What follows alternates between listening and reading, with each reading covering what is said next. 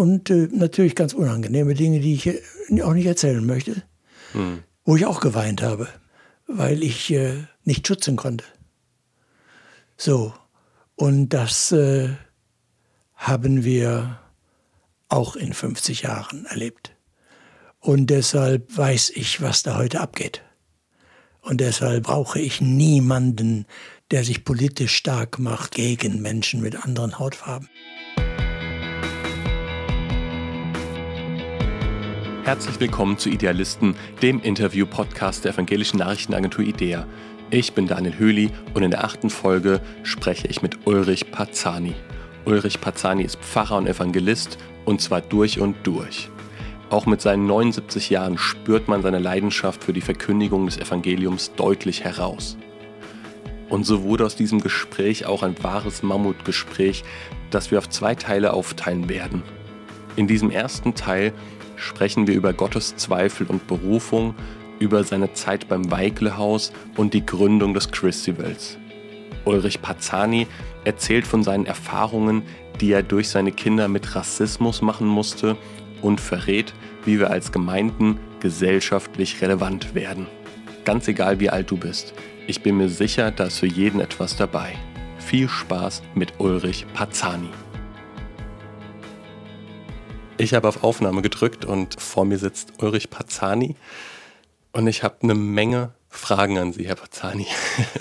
Also, ich fürchte mich schon. Ja, haben, nein, herzlich willkommen. Dankeschön. Wir haben Wasser und Tee. Wir sind gut ausgestattet, denke ich, für die kommende Zeit. Und jetzt ähm, würde ich gerne direkt mit einer Frage einsteigen, die Sie ganz zu Beginn Ihres Buches Man muss Gott mehr gehorchen als den Menschen aufgeworfen haben. Und zwar, woran haben Sie zuletzt gezweifelt, Herr Pazzani?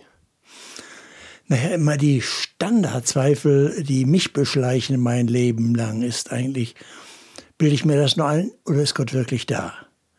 Also äh, je länger, je mehr habe ich eine Sehnsucht danach, eine noch direktere, gewissere Erfahrung von der Wirklichkeit Gottes zu machen. Ich bete im Augenblick in den letzten Tagen, ich weiß nicht, ob das auch mit dieser Zeit der Konflikte und Corona und sowas zusammenhängt. Ich bete ganz häufig äh, den Psalm 42 wie der Hirsch lechzt nach frischem Wasser, so schreit meine Seele Gott zu dir. Und da heißt es dann drin, äh, wann werde ich dahin kommen, dass ich Gottes Angesicht sehe? Wir Menschen sind ja so, dass das, was wir mit unseren Sinnen wahrnehmen, also Augen und Ohren, das halten wir für Wirklichkeit, obwohl ich mir im Kopf immer sage, was ich sehe, das, das vergeht. Also das ist das Typen der sterblichen, vergänglichen Welt, ist die Sichtbarkeit. Und wenn Gott der Schöpfer ist, der nicht äh, vergänglich ist, dann kann er nicht eingesperrt sein in diese Sichtbarkeit. Trotzdem, so mein unwillkürliches Empfinden sagt, äh, was ich nicht sehe, ist das wirklich da. Also ich brauche immer wieder eine Bestärkung dieses Vertrauens und dieser inneren Gewissheit, die der Geist Gottes gibt. Und darum bete ich, da nehme ich meine Zuflucht zu. Alle anderen Zweifel, äh, also Fragen, äh, sagen wir, dass man auf bestimmte Fragen keine glatten Antworten findet, die sind vergleichsweise nicht so gefährlich, finde ich. Also man könnte ja schon überrascht sein, dass Sie jetzt nach all dem, was Sie erlebt haben und nach all den vielen Jahren und äh, im Dienst auch, dass sie dann doch noch Zweifel haben. Naja, ich meine, äh, und die Gewissheit kann man sich nie selber geben. Sie lebt ja davon, dass Gott sich uns bezeugt. Das ist ja nicht, also die Gewissheit kommt ja nicht daher, dass ich sozusagen Argumente auf Argumente oder Erfahrung auf Erfahrungen äh, staple und dann sage ich, das geht so. Das, das Verrückte bei den Zweifeln ist ja, dass äh, man sich nur begrenzt auf vergangene Erfahrungen berufen kann. Der Zweifel sagt immer, vielleicht hast du dich getäuscht. Hm. Aber ich habe mich als, als 14-jähriger Junge bekehrt. Im Rückblick sagt man, Kerl, in der Pubertät ist der Mensch zu jedem Wahnsinn fähig. Was war da mit dir los? Das heißt, die Erfahrung, die ich damals richtig tief und stark gemacht habe, die kann ich aus der äh, Rückwärtsperspektive ganz leicht in Zweifel ziehen. Also insofern brauche ich eine Erneuerung. Das ist auch das Spannende, finde ich, am Christsein dass ich nicht aus den Konserven lebe. Natürlich, gut, vergiss nicht, was er dir Gutes getan hat. Nicht, dass das ohne Bedeutung wäre. Es ermutigt einen schon jetzt wieder neu, auch in den Zweifeln neu äh, zu sagen, Herr, hier bin ich, ich habe da Fragen und ich brauche einen neuen Schub, ich brauche eine neue Vergewisserung. Ich kämpfe da in neuen Situationen, aber auch dieses Vertrauen, das ich dann im Gebet äußere, das äh, speist sich durchaus auch aus den Erinnerungen und Erfahrungen. Aber ich brauche eine frische, neue Begegnung. Hm. Sie haben geschrieben, nach meiner Bekehrung erlebte ich immer wieder Krisen, doch diese vertieften schlussendlich meinen Glauben an Jesus. Was würden Sie sagen, war Ihre schlimmste Krise? Offen gestanden, die kann ich jetzt nicht so äh, konkret erzählen, weil sie unsere Familie betrifft. Mhm. Ich, da würde ich indiskret sein unseren Kindern gegenüber. Aber ich kann, kann so viel sagen die schwerste Krise für mich in meinem Leben und Glauben war, als ich daran zweifeln musste, ob ich eigentlich ein Recht habe, anderen jungen Menschen, das war langer Jugendpfarrer und viel Jugendarbeit gehabt, das Evangelium zu sagen und das so in der Öffentlichkeit zu tun, wie ich das äh, immer getan habe, wenn ich in bestimmten Fragen einen Blick auf, sage ich mal, die eigenen Kinder, wir haben drei jetzt erwachsene Kinder, ein bestimmtes Problem nicht bewältigen konnte. Da hat man ein Gefühl des, des totalen Versagens und dass ich, äh, da hätte ich äh, am liebsten alles aufgegeben. Hm. Wenn ich nicht einen väterlichen Freund gehabt hätte, der gesagt hat, wir brauchen das. Wir brauchen das, äh, Gott mutet uns das zu, damit wir barmherzig werden und nicht arrogant.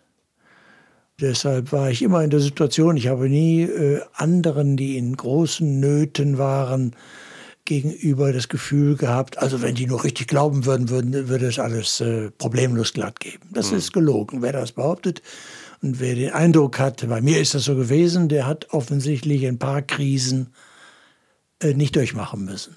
Die sind insofern ganz wichtig. Weil man lernt das nicht theoretisch, obwohl man es theoretisch weiß, aber das wird kein aktives äh, Lebenskapital, wenn man es nur theoretisch gelernt hat. Man lernt es nur auf die schwere Art der Lebensschule, der wirklichen Erfahrung, des wirklichen Erleidens. Äh, und dann aber ist es umso stärker zu wissen, ja, der Herr ist da. Und er sagt ja, und äh, du sollst dich nicht verlassen auf deine eigenen Möglichkeiten und Fähigkeiten, noch nicht mal auf deinen eigenen Glauben, du verlässt dich auf den Herrn, der für dich gestorben und auferstanden ist. Und der ist der Sieger. Und der bleibt es. Und das ist wirklich solide. Und das sagt mir das Wort Gottes in der Heiligen Schrift, deshalb lese ich die Bibel jeden Tag, weil ähm, was wir Theologen sagen, das Verbum externum, also das Wort, das von außen kommt, das ich mir nicht selber sagen kann, das ist die Kraft des Wortes Gottes, die unser Gewissen tröstet und neu orientiert es ist halt schon überraschend sozusagen, weil man manchmal vielleicht auch das falsche Bild hat, dass jetzt ähm, große, vielleicht Vorbilder, dass sie fast schon immun sind gegenüber Zweifeln, gegenüber Krisen, dass da alles glatt läuft und die eben nicht Zweifel haben, die ich, viele andere immer mal wieder haben. Und doch hört man jetzt von ihnen ganz klar raus, nee, es gehört anscheinend zum Christsein dazu. Luther hat gesagt, non tentatus non Christianus. Also wenn nicht angefochten ist, ist es kein Christ. So rum ist es richtig. Das heißt, wenn einer Jesus nicht nachfolgt, hat der Teufel ihn sowieso, braucht er nicht anzufechten. Hm. Ne, der schwimmt sowieso im Strom des Verderbens mit. Äh, wenn Jesus uns rettet, wenn er uns in die Nachfolge ruft, dann kämpft der Teufel wie verrückt, um uns in die Knie zu schießen und nicht nur dorthin, um uns vom Weg abzubringen. Insofern ist das keine Überraschung. Es, man kann fragen, äh, warum entsteht der falsche Eindruck? Spielen wir sozusagen auf der Bühne eine heile Weltshow? Sollten wir mehr die Verletzlichen präsentieren? Das ist eine heikle Frage, weil ich finde es nicht keusch wenn man seine eigenen Schwierigkeiten, auch sein eigenes Versagen sozusagen werbemäßig ins Schaufenster stellt. Ich weiß natürlich, dass wenn jemand seine Verletzlichkeit präsentiert, erweckt das einen tollen Mitleidseffekt. Aber das, das kann ganz verlogen sein. Mhm. Und vor allen Dingen, weil äh, auch die Nöte unseres Lebens ja nicht nur uns selber betreffen, sondern meist auch andere betreffen. Muss man auch zurückhaltend äh, sein und äh, Scham bewahren, um nicht andere bloßzustellen. Und deshalb ist es gar nicht so einfach. Also man kann auch mit seinen Schwächen und Versagen und kokettieren. Dann ist das die größte Perversion der Angeberei. Mhm. Und ein bisschen, sage ich mal, ist das heute im Klima einer narzisstischen Kultur, dass man äh, erwartet geradezu, so diese Betroffenheit, Lyrik. Wenn Sie Fernsehsendungen sind, so Lebensfragen, nicht wahr? Da wird nicht argumentiert, sondern da werden äh, Schicksale persönlich präsentiert, sodass einem jedes Argument im Halse stecken bleibt. Das ist eigentlich eine perfide Strategie, psychologisch Leute schachmatt zu setzen, indem man mit Nöten kokettiert. Das ist gar nicht so ehrlich, wie es wirkt. Hm scharfe Gedanken gleich zum Einstieg, finde ich gut. Ich denke, wir kommen mal an der einen oder anderen Stelle mit Sicherheit nochmal auf diese Nuancen zu sprechen. Ich würde gerne mal auf Ihre Berufung eingehen. Und zwar auch deshalb, weil ich glaube, dass es viele Jüngere von uns immer und immer wieder mit dieser Berufungsfrage herausgefordert oder konfrontiert sind. In Ihrer Autobiografie Dazu stehe ich, da sagen Sie, meine Lebensberufung ist die Verkündigung des Evangeliums von Jesus Christus. Vor allem die Verkündigung für Menschen, die Jesus Christus noch nicht nachfolgen. Ich würde gerne mal zunächst wissen, wie haben Sie Ihre Berufung eigentlich gefunden? Er muss unterscheiden. Als die Tatsache äh, zur Berufung, wirklich anderen Menschen von Jesus zu sagen, das mit anderen zu teilen, das habe ich erlebt eigentlich zusammen mit meiner Bekehrung. Ich konnte mir das nie anders vorstellen. Als ich selbst zum Glauben gekommen war, so als Junge in der Großstadt Essen, da kam das in der Situation, in der ich genau wusste, die Kirche, die Pfarrer erreichen Jungs, junge Leute wie mich nicht. Mhm. Das war die Erfahrung.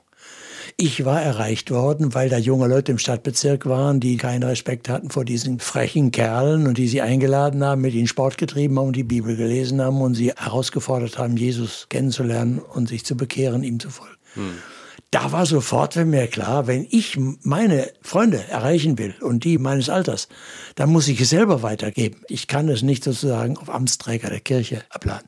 Das war von Anfang an klar, dass man Christ eben nicht nur, man ist nie Endverbraucher der Liebe Gottes, man, es ist immer gegeben, um weiterzugeben. Mhm. Ich war eigentlich völlig klar, dass ich äh, das ehrenamtlich machen würde. Also so wie als Schüler, so später, man hat irgendeinen Beruf und ich wollte Ingenieur werden, weil mein Vater baute Wasserkraftwerke, das hat mir das wahnsinnig imponiert. Und äh, da wollte ich eigentlich hin, in die Wirtschaft und äh, so. Und ich wollte nicht Pfarrer werden. Ich hatte eine merkwürdige Mischung, ich hoffe, das muss ja nicht allen so gehen, aber ich hatte eine merkwürdige Mischung von Ablehnung gegenüber dem kirchlichen Betrieb, den ich zum Teil eben als sehr langweilig und abstoßend empfunden hatte und dieser frischen Erfahrung mit Jesus und dem, was so unter jungen Leuten in der Jugendarbeit da erfahren war. Aber dann habe ich eine Erfahrung gemacht, dass ich doch für den vollzeitlichen Dienst berufen bin. Das weiß ich wie heute. Da gab es einen Mitarbeiter-Bibelkurs und zwischen Weihnachten und im Weiglaus für Mitarbeiter.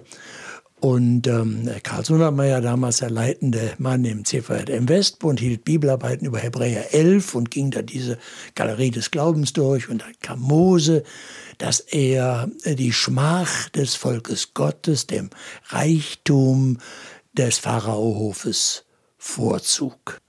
Als er das auslegte, ich weiß noch genau, wo ich saß, war mir blitzartig klar, dass ich von einer tiefen Verachtung für Pfarrer, bestimmt war und vor dem, was damit verbunden war und dass ich das verachtete und nicht wollte und dass äh, Jesus mich genau in diesem vollzeitigen Dienst hatte.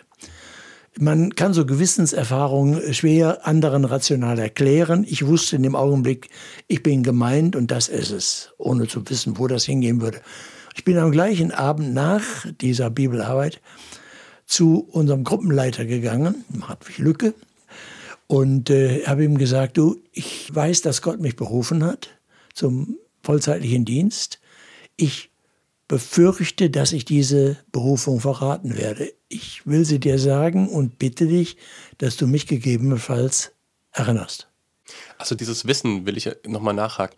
Weil im späteren Verlauf wird, glaube ich, sehr deutlich, ähm, das sagen Sie auch, dass Sie immer berufen wurden Andere haben sie hier und da berufen. Jetzt in dem Fall aber war das etwas, was von Ihnen, von innen heraus. Ja, ich bin auch gar nicht überzeugt, dass alle Berufungen so sind wie diese Grundberufung, die bei mir war. Mhm. Ich habe sonst im Leben das einige erfahren, dass wenn ich Wegführungen suchte, also entweder ist es klar, es gibt klare Gebote Gottes, da brauchst du nicht rumzumachen. Beim Lügen, Stehlen, Ehebrechen und so, da weißt du, wo es lang geht, da soll man nicht verhandeln. Aber es gibt natürlich viele Entscheidungen, wo man so und so es äh, entscheiden finden kann und wo es doch nicht unwichtig ist, wie man es macht und wo man dann über gewisse Prozesse fragt, da bete ich und da lese ich die Bibel, um mir Maßstäbe geben zu lassen. Ich berate mich mit Freunden, um ihre Meinungen zu hören und oft kommt dann der Punkt, wo man entscheiden muss und ehrlicherweise weiß man vielleicht 60, 70 Prozent, das neigt für den Weg, aber ich könnte nicht sagen, dass es 100 Prozent wäre. Hm. Und dann habe ich eigentlich immer das Prinzip zu sagen, gut, das, was ich erkannt habe, Gott hat mir nicht mehr gegeben, da gehe ich jetzt hin und sage, Herr, du weißt, ich möchte dir gehorchen, so viel hast du mir gegeben und das tue ich jetzt in der Bereitschaft, mich auch auf der weiteren Wegstrecke korrigieren zu lassen. Es ist ja nie so, dass man am Anfang eine Information bekommt von Gott, äh, Gewissheit in irgendeiner Weise, die jetzt sozusagen den Rest des Lebens bestimmt oder auch nur die nächsten zehn Jahre. Es kann ja durchaus sein, dass es wieder Wegkorrekturen. Da muss man wach sein. Also das kenne ich, das halte ich für normal. Aber diese Grundberufung, also Sie haben ja recht, in den anderen Weg, wo ich dann hingegangen bin. Und was ich gemacht habe, das waren alles Berufungen, die kamen von anderen mhm. und sind bei mir zunächst auf Widerstand getroffen, weil ich dachte, ich kann das nicht, ich will das nicht, das passt nicht zu mir. Und ich habe zum Teil lange kämpfen müssen, bis ich mir klar war, das ist jetzt mein Weg. Und dann bin ich hingegangen und habe auch Frieden darüber bekommen und auch erlebt, dass es die Bestätigung gibt. Also auf dem Weg dann. Das ist eine gute Erfahrung. Aber diese Erfahrungen sind nicht bei allen immer gleich. Deshalb, ich möchte nicht bei dieser Grunderfahrung zum hauptamtlichen Dienst nicht den Eindruck erwecken, es ginge nur so. Obwohl, ich sage für mich, ich wäre nie und nimmer Pfarrer geworden oder Theologie, äh, hätte ich nie und nimmer studiert, wenn ich nicht eine solche Gewissheit gehabt hätte. Denn ich muss im Rückblick auch sagen, man muss heftig kämpfen. Das sind intellektuelle Auseinandersetzungen, auch existenzielle Auseinandersetzungen. 1960, als ich dann nach dem Abitur angefangen habe, Theologie zu studieren, das war an den Universitäten die Hochzeit der Bultmannschen Theologie. Da wurde alles brutal kritisiert. Nichts war an der Bibel eigentlich historisch zuverlässig.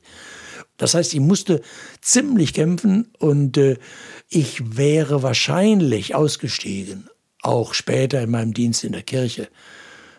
So viele Frustrationen, wenn ich nicht gewusst habe, ich habe mich nicht selber, ist nicht meine Wahl gewesen. So, für so Situationen ist eine solche Berufung schon ein wirklich tolles, tolles Instrument, ein Mittel, hilft. Würden Sie sagen, Ihre zentrale Berufung war die eines Pfarrers oder die eines Evangelisten? Das kann ich gar nicht sagen so genau. Es war damals die Berufung in den vollzeitlichen Dienst eigentlich. Aber ich habe gar, gar nicht da viel drüber nachgedacht. Das war für mich die Berufung in den Dienst in der Kirche. In der, ich bin in der evangelischen Kirche zum Glauben gekommen. Sofort war vor meinen Augen, der Dienst eines normalen Gemeindepfarrers ist der ideale Dienst. Du hast einen Bezirk, da sind äh, zwei bis 3.000 Leute, die stehen in der Kartei. Es kommen aber nur ein Bruchteil von denen in den Gottesdienst. Du hast aber das Recht, Hausbesuche zu machen. Die hören dich sogar an, die freuen sich sogar, wenn du kommst. Du kannst ihnen sagen, sie zahlen sogar Geld dafür. Aber sie nehmen es gar nicht in Anspruch. Ich würde ihnen gerne erzählen, wer Jesus ist. Also ich hatte nur diese Vorstellung und es war mir klar, ich muss dann arbeiten, wenn die Leute frei haben, mhm. denn ich will sie persönlich erreichen in Verkündigung und in Gesprächen und so. Das Wie war mir gar nicht klar. Mein Traum war dann eigentlich immer eine ganz normale Gemeindearbeit. Dass ich das eigentlich nie wirklich erleben konnte, das bedauere ich eigentlich bis heute immer noch. Aber da hat Gott dann Wege für mich gehabt, wo ich dann kämpfen musste, aber ich war eigentlich nie normaler Gemeindepfarrer. Hm. Wenn wir jetzt mal Ihre Lebensberufung, wie Sie gesagt hatten, die Verkündigung des Evangeliums von Jesus Christus nehmen, haben Sie diese Berufung manchmal auch als Bürde oder Last empfunden? Ja, ich weiß das nicht. Äh, nein, es war eigentlich eher eine Würde und äh, dass ich sage, was, was ist das für ein tolles Geschenk und ein Vorrecht. Ich meine, ich habe viel daran gezweifelt, ob Gott in seiner Entscheidung da wirklich klug gewesen ist. Ich hatte mal eine Begegnung nach einem Evangelisationsabend, kam eine Frau und sagt, nachdem ich sie heute Abend gehört habe, weiß ich endgültig, warum ich kein Christ werde. Wenn Sie sowas hören, dann kannst du dir gleich die Kugel geben. Also es gibt ja schon Erfahrungen des eigenen Versagens oder wo man sagt, tauche ich da eigentlich dazu.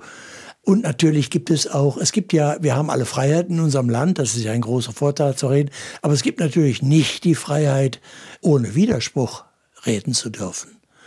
Und du findest natürlich auch Kritiker und äh, Kontrahenten, die ein bisschen mehr Grips haben als du selber. Das heißt, denen fallen ein paar Argumente ein, die du nicht so schnell parieren kannst. Und dann äh, kämpfst du schon. Dann sagst du, da muss ich nochmal nachdenken, muss ich nochmal ein Buch lesen, muss ich mich nochmal beraten. Das sind nicht immer äh, beflügelte Erfolgserlebnisse, aber ich kann nicht sagen, dass mich das äh, so deprimiert hätte, dass ich jetzt sage, das, das Ganze will ich nicht mehr. Nein, ich muss ja Jesus nicht verteidigen, er verteidigt mich. Schön gesagt, ja. Ich würde gerne, um die Person Ulrich Pazzani verstehen und besser kennenlernen zu können und all das, was Sie getan und erlebt haben, ähm, würde ich gerne einen kurzen Schwenk zurück machen zu Ihrer Kindheit. Nachkriegszeit ist, glaube ich, ganz wichtig zu verstehen, dass man ein Gefühl dafür äh, bekommt, auch wo Sie herkommen. Sie schreiben, es war sicher eine schwere Zeit nach all dem Schrecken der Nazi-Herrschaft und des Krieges. Es herrschten Hunger und Wohnungsnot, aber gleichzeitig hungerte man nach dem Evangelium. Warum hungerte man auch nach dem Evangelium in dieser Zeit? Weil alles weggeschlagen worden war. Die Leute waren, kann man sich gar nicht schlimm genug vorstellen, die Leute waren ja erfüllt und begeistert, enthusiastisch. Erst für Kaiser und Reich und Erster Weltkrieg und dann nach kurzer Enttäuschungspause äh, für Hitler und Heil. Die haben Heil geschrien. Ich fand, das war ein religiöse Erfülltsein. Und waren bereit, alles Mögliche zu geben. Und dann war das Ergebnis Massenmord, Sterben, Trümmer, nichts. Man kann sich das ja gar nicht vorstellen. Das Betrogensein, die Lüge, wie die sich verkrochen haben. Und im Westen Deutschlands, äh, anders als äh, nach dem Ende der DDR, wurde dieses ganze Elend ja gar nicht aufgearbeitet. Stasi-Akten waren freigegeben, aber Gestapo-Akten wurden nie freigegeben.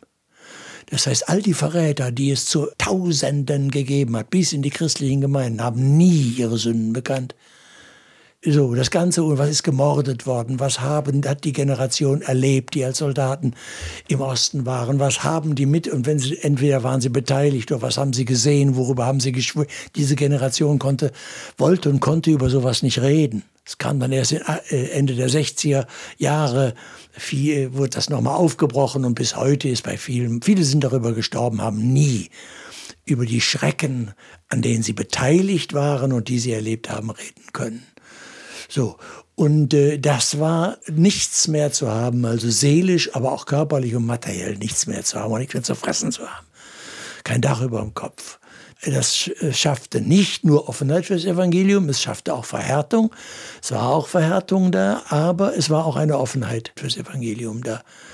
Ich meine, für mich selber ist das eben so gewesen, dass ich das als Kind, ich bin 41 geboren, ich habe ja all diese Zeiten gar nicht bewusst als Schrecken erlebt. Also ich habe auch als Kind keine Erfahrung gemacht. Also die Trümmer, ich, wir sind dann alten Kirchen evakuiert gewesen, erst im Schwarzwald, dann mit meiner Mutter evakuieren, nannte man das wenn äh, Frauen mit Kindern aus den bombardierten Städten rausgenommen wurden aufs Land irgendwo, mhm. um sie vor dem Bombenhagel zu sichern. Und wir lebten ja in Essen und das wurde dann dramatisch bombardiert, weil da Krupp und Rüstungsindustrie und sowas war, war ja klar, war verständlich.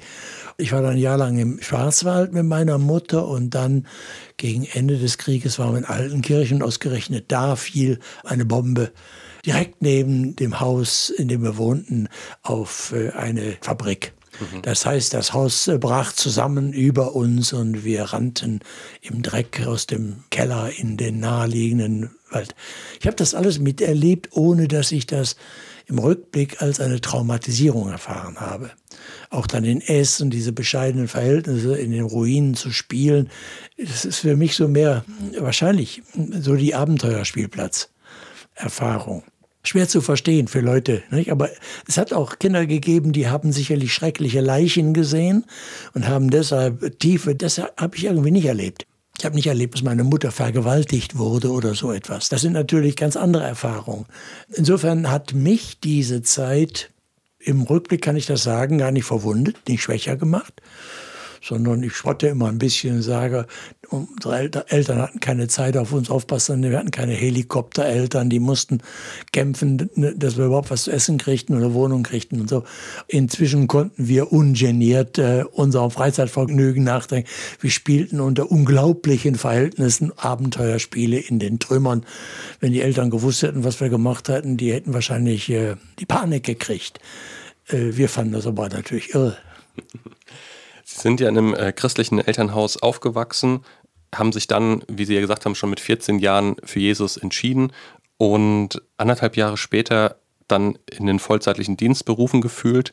Was ich interessant fand, ist, obwohl Sie jetzt nicht irgendwie katholische Theologie studiert hatten, dachten Sie aber zunächst, dass der vollzeitliche Dienst als Pfarrer und eine Ehe und Familie sich ausschließen würden.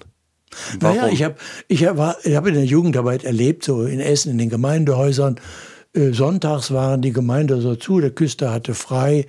Und du merktest auch, äh, ich beobachtete das, das verraten Familien und natürlich hat die Familie einen Anspruch, sonntags nicht, geht man dann oder abends.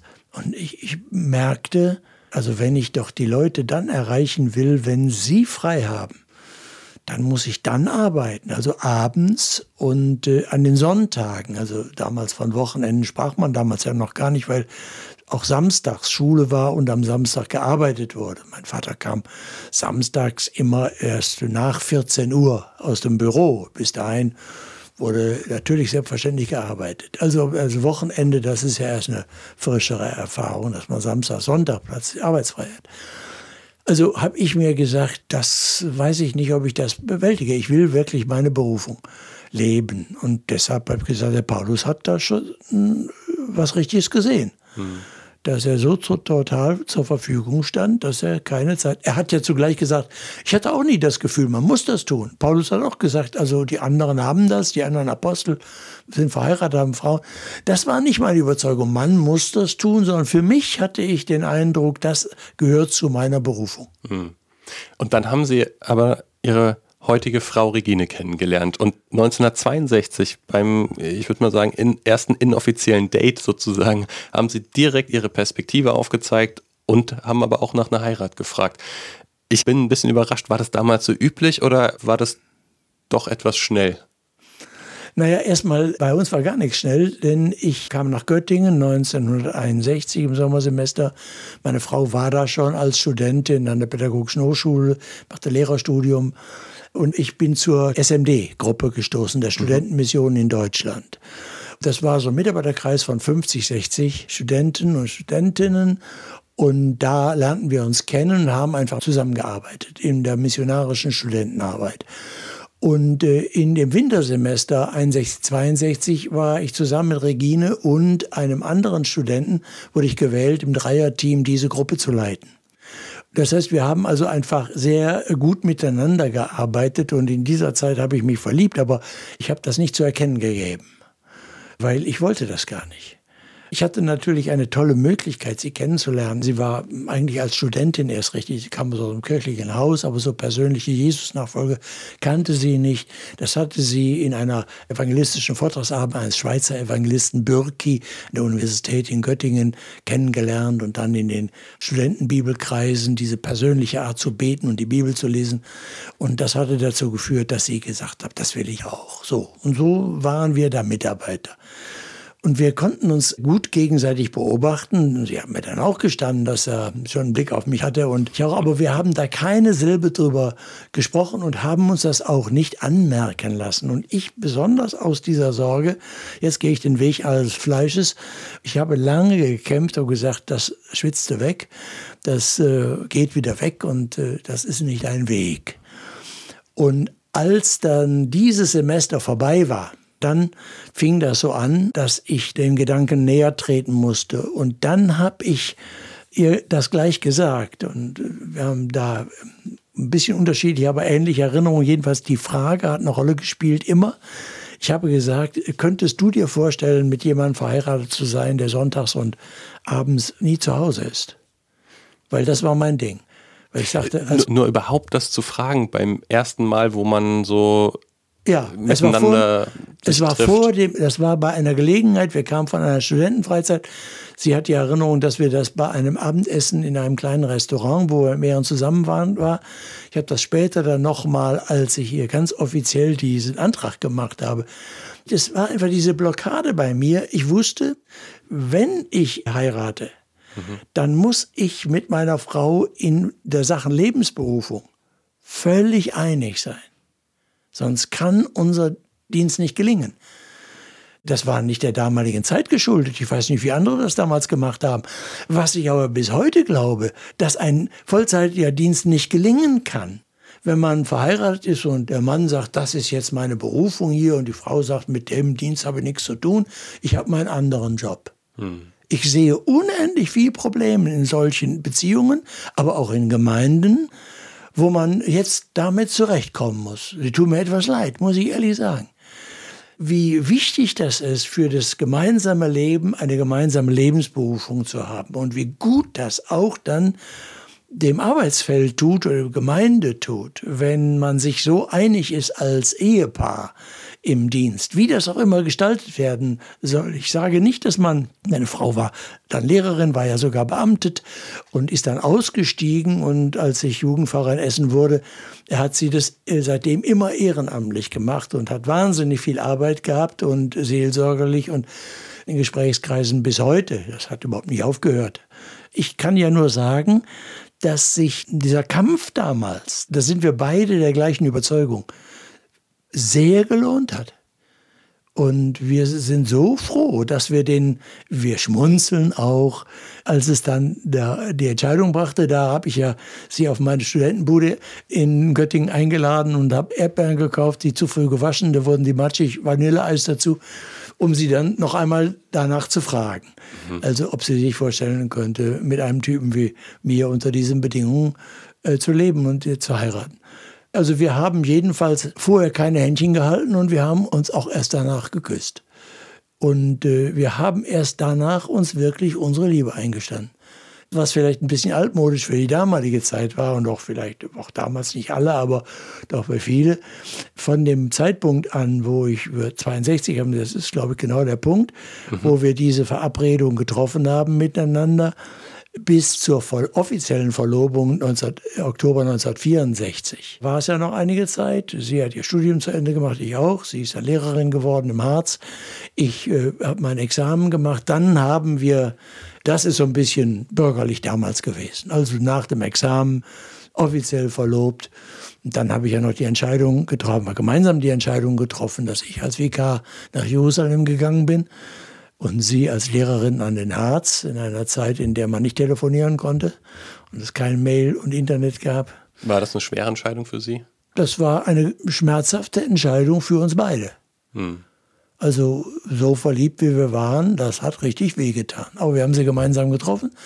Wir sind heute auch stolz auf auf die Kiste von, sag ich mal, 700 plus Briefen. Jeden Tag hat sie hat eingeschrieben und ich eingeschrieben. Das dauerte immer acht bis elf Tage, bis der den anderen erreichte.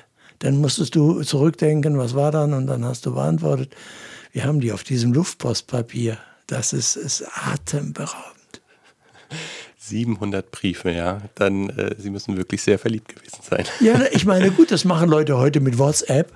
Das geht ja, ist ja nicht schlecht. Ich kann ja heute, drei, wenn ich unterwegs bin, mehrmals am Tag mit ihr telefonieren und auch noch eine WhatsApp schreiben. Und ich glaube, das machen ja Verliebte heute auch ganz heftig. Nur, die müssen auch nicht acht Tage warten, bis sie den Liebesbrief kriegen und können sofort und spontan reagieren. Also das hätten wir uns ja auch gerne so gewünscht damals. Aber ob die WhatsApps von heute dann alle so archiviert werden, weiß ich ja nicht. Also ich sag mal so, die Briefe müssen ja auch noch handschriftlich geschrieben werden. Das ja, nur, ist, Also nur. da würde ich wahrscheinlich mein armes Handgelenk. äh, aber nee, ist schön. Ich würde gerne zum Weigle-Haus kommen, ganz, ganz wichtigen Punkt in Ihrem Leben. Sie hatten ja nach Jerusalem erstmal einen beruflichen Abstecher nach Troisdorf bei Bonn gemacht, ehe Sie dann Jugendpfarrer im Weigle-Haus wurden. Ganz kurz für all diejenigen, die es nicht kennen, was ist das Weiglehaus? Das ist ein, das erste Jugendhaus, das es in Deutschland gab, also für Jungs vor allen Dingen ab 14 aufwärts. Und das war eine Pionierleistung. In Essen hatte schon in den äh, Ende des 19. Jahrhunderts, war ein Bergarbeiter, raues Industriegebiet, hatten äh, sehr, sehr gute und lebendige Pfarrer, die hatten volle Kirchen damals. Da war Erweckung gewesen, also Aufbruch im Glauben. Julius Dammann war damals ein mächtiger Prediger in den 80er Jahren des 19. Jahrhunderts. Und diese Pfarrer hatten gemerkt, wir erreichen diese Jugendlichen, vor allem die Jungs, in diesem Industriearbeitermilieu nicht mit unserer Gemeindearbeit. Und dann haben sie den Wilhelm Weigle berufen. Der war bekannt, dass er ein Charisma hatte für Jugendarbeit. Und der hat dann eine Arbeit für Jungs angefangen, zunächst einfach in den Gemeindehäusern da war viel mit Spielen, viel Sportliches dabei, viel Bewegung. Sehr modern eigentlich, obwohl die von ihrer Einstellung ganz kaisertreu und sehr konservativ waren, aber lebendiges Evangelium. Und dann hat er etwas Pionierhaftes getan und gesagt, ich brauche für diese Jungs ein eigenes Clubhaus. Man kann das heute noch an der A40 sehen. Bevor man in den Tunnel fährt, steht das. Der A40 hat extra eine kleine Kurve gemacht. Das Haus steht immer noch da großes dreistöckiges Haus mit Sporthalle, 1913 eingeweiht, mit Spenden aus der Wirtschaft damals gebaut, absolut modern und nur für Jungs. Und da war ein turbulentes Leben. Es ist im Zweiten Weltkrieg fast zerstört worden, ist wieder ganz aufgebaut worden. Und die Stärke dieses Hauses war wirklich stadtweit die Jungs ab 14 nach der Konfirmation zu erreichen. Da, wo sie in der Regel in den Gemeinden weg sind. Und wo viele sagen, das ist das schwierigste Alter, um überhaupt sie zu gewinnen. Und das Weigelhaus war sehr auf Sport eingestellt. Wir haben extra, meiner Zeit haben wir dann noch eine Sporthalle gebaut für knapp zwei Millionen, die bis heute da ist. Und richtig auf Sport war der Zugang zu den Jungs. Also, mhm. das ist ja nicht so der Typ von, die so Teetässchen halten und die auch nicht die verbale Kommunikation können reden. Also wollen die nicht, die brummen so. Aber auch sie haben ein äh, Bedürfnis nach Freundschaft. Und wenn äh, beim Sport, wir haben viel geboxt, ziemlich hart war das, auch Fußball natürlich. Und beim Sport, ja, da werden auch die Unterschiede eingeschliffen. Da ist nicht der Abiturient immer der Sieger. Bei den Diskussionen, bei den wortlastigen Programmen sind die Gymnasisten und die Studenten immer die Sieger. Und die Leute, die da nicht so gut zurecht sind, haben immer Gefühl, da kann ich nicht mithalten, da will ich nicht bei sein. Hm. Wenn du aber Sport machst, dann ist das ausgeglichener. Und unter dem Schweiß und so, die ehrenamtlichen Mitarbeiter haben da das Recht erworben, gehört zu werden. Das ist ein wichtiges Prinzip. Du musst das Recht erwerben, gehört zu werden. Und dann kannst du mit den anderen teilen, was dir wichtig ist. Dann haben die ihre Bibel rausgezogen, dann haben sie gesagt, wir haben Jesus kennengelernt, haben die Bibel ausgelegt. Und das waren in der Regel dann Leute, die nicht aus christlichen Elternhäusern kamen, sondern die äh, Jesus kennengelernt hatten und sich bekehrt haben. Und das hat mich am meisten beeindruckt weil die jungen Männer, so 18, 19, 20-Jährige, die mir das Evangelium dann sagten, die kamen anders als ich, nicht aus christlichen Elternhaus. Das hat bei mir den Zahn gezogen, dass man eigentlich nur Christ sein kann, wenn man so erzogen worden ist von Kindesbeinen. Das denken ja bis heute Leute, dass man nur über diesen Weg so vorgewärmt werden muss. Das war meine Grunderfahrung, dass die entschiedenen Leute gerade nicht aus christlichen Familien kamen, also eine eigenständige Erfahrung gemacht hatten. Und das ging über diese raue Art und Weise. Wenn wir da die gleichen Typ von Mädchen gehabt hätten, wäre das gar nicht gegangen. Da hätte man nur mit Sozialpädagogen arbeiten können oder so. Also äh, damals wurde das, auch in meiner Zeit war das sehr verschrien, jetzt nur mit Jungs zu arbeiten. Koedikative Arbeit äh, war damals überhaupt das Letzte. Heute ist das wieder ganz avantgardistisch wo man sieht, dass äh, wie erreicht man die Jungs, vor allen Dingen diese Typen, die auf der Straße den Mist machen. Das war damals schon so. In der Zeitung stand, dass die mit Luftgewehr auf der Straße den Omas in die Beine schossen. Da haben wir den Fahrradkeller umgebaut im Weigelhaus zum Schießstand. Hm. Und da haben natürlich andere Hände über den Kopf zusammengeschlagen. Wie kann man das damals haben? Wurde öffentlich Kriegsspielzeug verbrannt natürlich. Wir machen Friedenserziehung, ist ja alles gut. Aber ich habe gesagt, also wir lassen die mal auf eine Scheibe schießen dann brauchen sie schon keine Oma mehr in die Beine zu schießen. Das ist ein eigenes Milieu. Heute machen sie hier bei uns in Kassel und in anderen Städten Profiboxer, machen Clubs für Straßengangs um den im Weigelhaus. Übrigens haben sie es auch gemacht. Jetzt mit äh, Streetworker und so meine, in die harmlose christliche Jugendarbeit, wo man so im Kreis sitzt und ihr Teetässchen hält und dann gediegene Themen bespricht, damit erreicht man 15 Prozent der Jugendlichen. Das sind die, die schon in der frühkindlichen Batikerziehung waren und so weiter. Die meisten Jugendlichen wurden nie über die verbale Kommunikation erreicht, sondern deren Herz musste man immer auf andere Weise und in der Regel über Sport erreichen, um dann auch mit ihnen sprechen zu können und jeder ist offen dann für ein Gespräch, wenn du sein Herz gewinnst. Mhm. 17 Jahre waren Sie als Jugendpfarrer dort aktiv und man spürt Ihr Herz für diese Jungs auch heute noch raus, finde ich. Und Sie waren bis auf zwei Sonntage an jedem Sonntag im Weikle-Haus in diesen 17 Jahren. Das heißt, das, was Sie Ihrer zukünftigen Frau Regine dann schon beim ersten Date gesagt hatten, hat sich bewahrheitet. Ja, die Androhung ist eingetroffen. Ja. Ich kannte das ja aus dem Weikle-Haus ja. aus meiner Jugend. Ich habe ja erlebt, wie Wilhelm Busch wirklich jeden Sonntag da war. Und zwar deshalb nicht, weil man sagt, ohne geht's nicht, sondern, äh, sag ich mal, das sind 100, 150 bis 200 ehrenamtliche Mitarbeiter, die ganz regelmäßig waren. In der Jugendarbeit war es ein wichtiges Prinzip, was wir gelernt haben, Tick hieß Treue im Kleinen. Die Regelmäßigkeit bringt's, die Zuverlässigkeit bringt's, das prägt. So. Und diese Herausforderung, ehrenamtliche Mitarbeiter zu haben, die wirklich auch diesen Preis zahlen, um sich reinzugeben, anders kannst du ja auch solche Jungs nicht gewinnen. Da kannst du als Hauptamtlicher nicht sagen, na ja gut, also ich kann nicht jeden Sonntag da sein. Da musst du schon auch einen Preis zahlen. Hm. Dabei haben wir Pfarrer ja die hervorragende Freiheit. Wir können ja, könnt ja am Donnerstag frei machen der ist ja kein großer Verzicht gewesen. Im Unterschied zu den meisten Vätern, die morgens um sieben aus dem Haus gehen und abends um sechs nach Hause kamen vom Büro oder von wer weiß woher, habe ich ja mein Arbeitszimmer zu Hause gehabt. Und als unsere Kinder klein waren, aufwuchsen, konnten die ja kommen und mir zwischen Beinen rumkriechen und ganz viele Mahlzeiten haben wir zu Hause gehabt.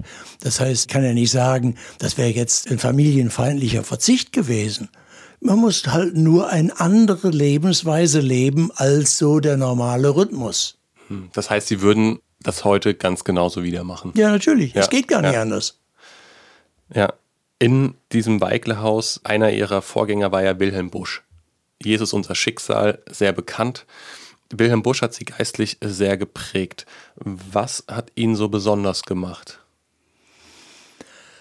Also er war natürlich ein, ein packender, eine sehr interessante Persönlichkeit, ein kleiner Mann, kompakt aber und so, mit einer Stimme wie ein Bär. Und theologisch hatte er das Motto Römer 3 erwecklich predigen. Also dass der Mensch ein verlorener Sünder ist, der in Zeit und Ewigkeit im Gericht Gottes verdammt ist, verloren ist, wenn er nicht durch Jesus gerettet wird. Und diese Botschaft, dass Jesus allein der gekreuzigten Auferstandene der Retter ist und dass ich mir das schenken lasse, dass das mein Leben verändert, das ist Römer 3, Römerbrief Kapitel 3. Und er sagte, das nicht in einer orthodoxen, äh, staubtrockenen Lehrweise zu verkündigen, sondern so, dass es die Gewissen anspricht. Das war das Kennzeichen der Erweckungsprediger und das war seine Überzeugung. Deshalb, man konnte Wilhelm Busch zuhören, weil er sehr plastisch redete, immer Bibeltexte auslegte. Das war absolutes Gebot ganz dicht das, was er sagte, musste der Hörer aus der Bibel nachvollziehen können. Deshalb predigt er immer über kurze Texte, damit die Hörer auch den Bibeltext in der Predigt völlig präsent haben konnten. Und es zielte immer auf das Gewissen. Also das so, dass du wusstest, es geht jetzt nicht, es geht nicht nur um Erkenntnis, natürlich auch, du hast was lernen, aber es geht um die Gestaltung, die Veränderung des Lebens. Das ist Nachfolge von Jesus. Und das war das eine bei ihm, dass es einfach spannend war. Und das andere, dass er das Prinzip hatte, arbeiten in Richtung auf den härtesten Widerstand. Er war in Essen zuerst Pfarrer im Bergarbeiter, in der, einem der härtesten Bergarbeiterbezirke gewesen. Und damals in den 20er Jahren gab es Straßenkämpfe zwischen Rotfrontkämpferbund von den Linken und äh, Stahlhelm von den Nazis. Das war brutal. Und er machte Hausbesuche und ihn haben die Männer gepackt. Er hat gelitten darunter, konnte manchmal auch böse spotten darüber, dass die Kirche sich immer nur an den Wehrlosen vergreift und dass sie bei den Männern und bei den Jungs ausweicht. Und das kam bei ihm aus einer Verständnis des Evangeliums. Er hat sehr oft ein Wort aus dem Propheten äh, Jesaja Kapitel 53, große Gottesknecht-Prophetie. Da heißt es vom Gottesknecht, der Jesus, der gekreuzigt ist, er wird die Starken zum Raube haben, heißt es da. Dieses Wort hat Wilhelm Busch oft zitiert. Das hat ihn innerlich geprägt und mhm. hat gesagt, wir müssen nicht ausweichen. Lassen wir uns nicht einschützen. In Richtung auf den härtesten Widerstand gehen. Auch die Reichen, auch die Kerle, die meinen, sie brauchten das alles nicht. Auch die Superklugen. Er konnte sie herausfordern und er hat es getan. Das hat äh, mich sehr beeindruckt. Ich finde es auch deshalb eben so spannend, weil es gibt ja im Gegensatz zu Ihnen gibt es keine Biografie bei Wilhelm Busch.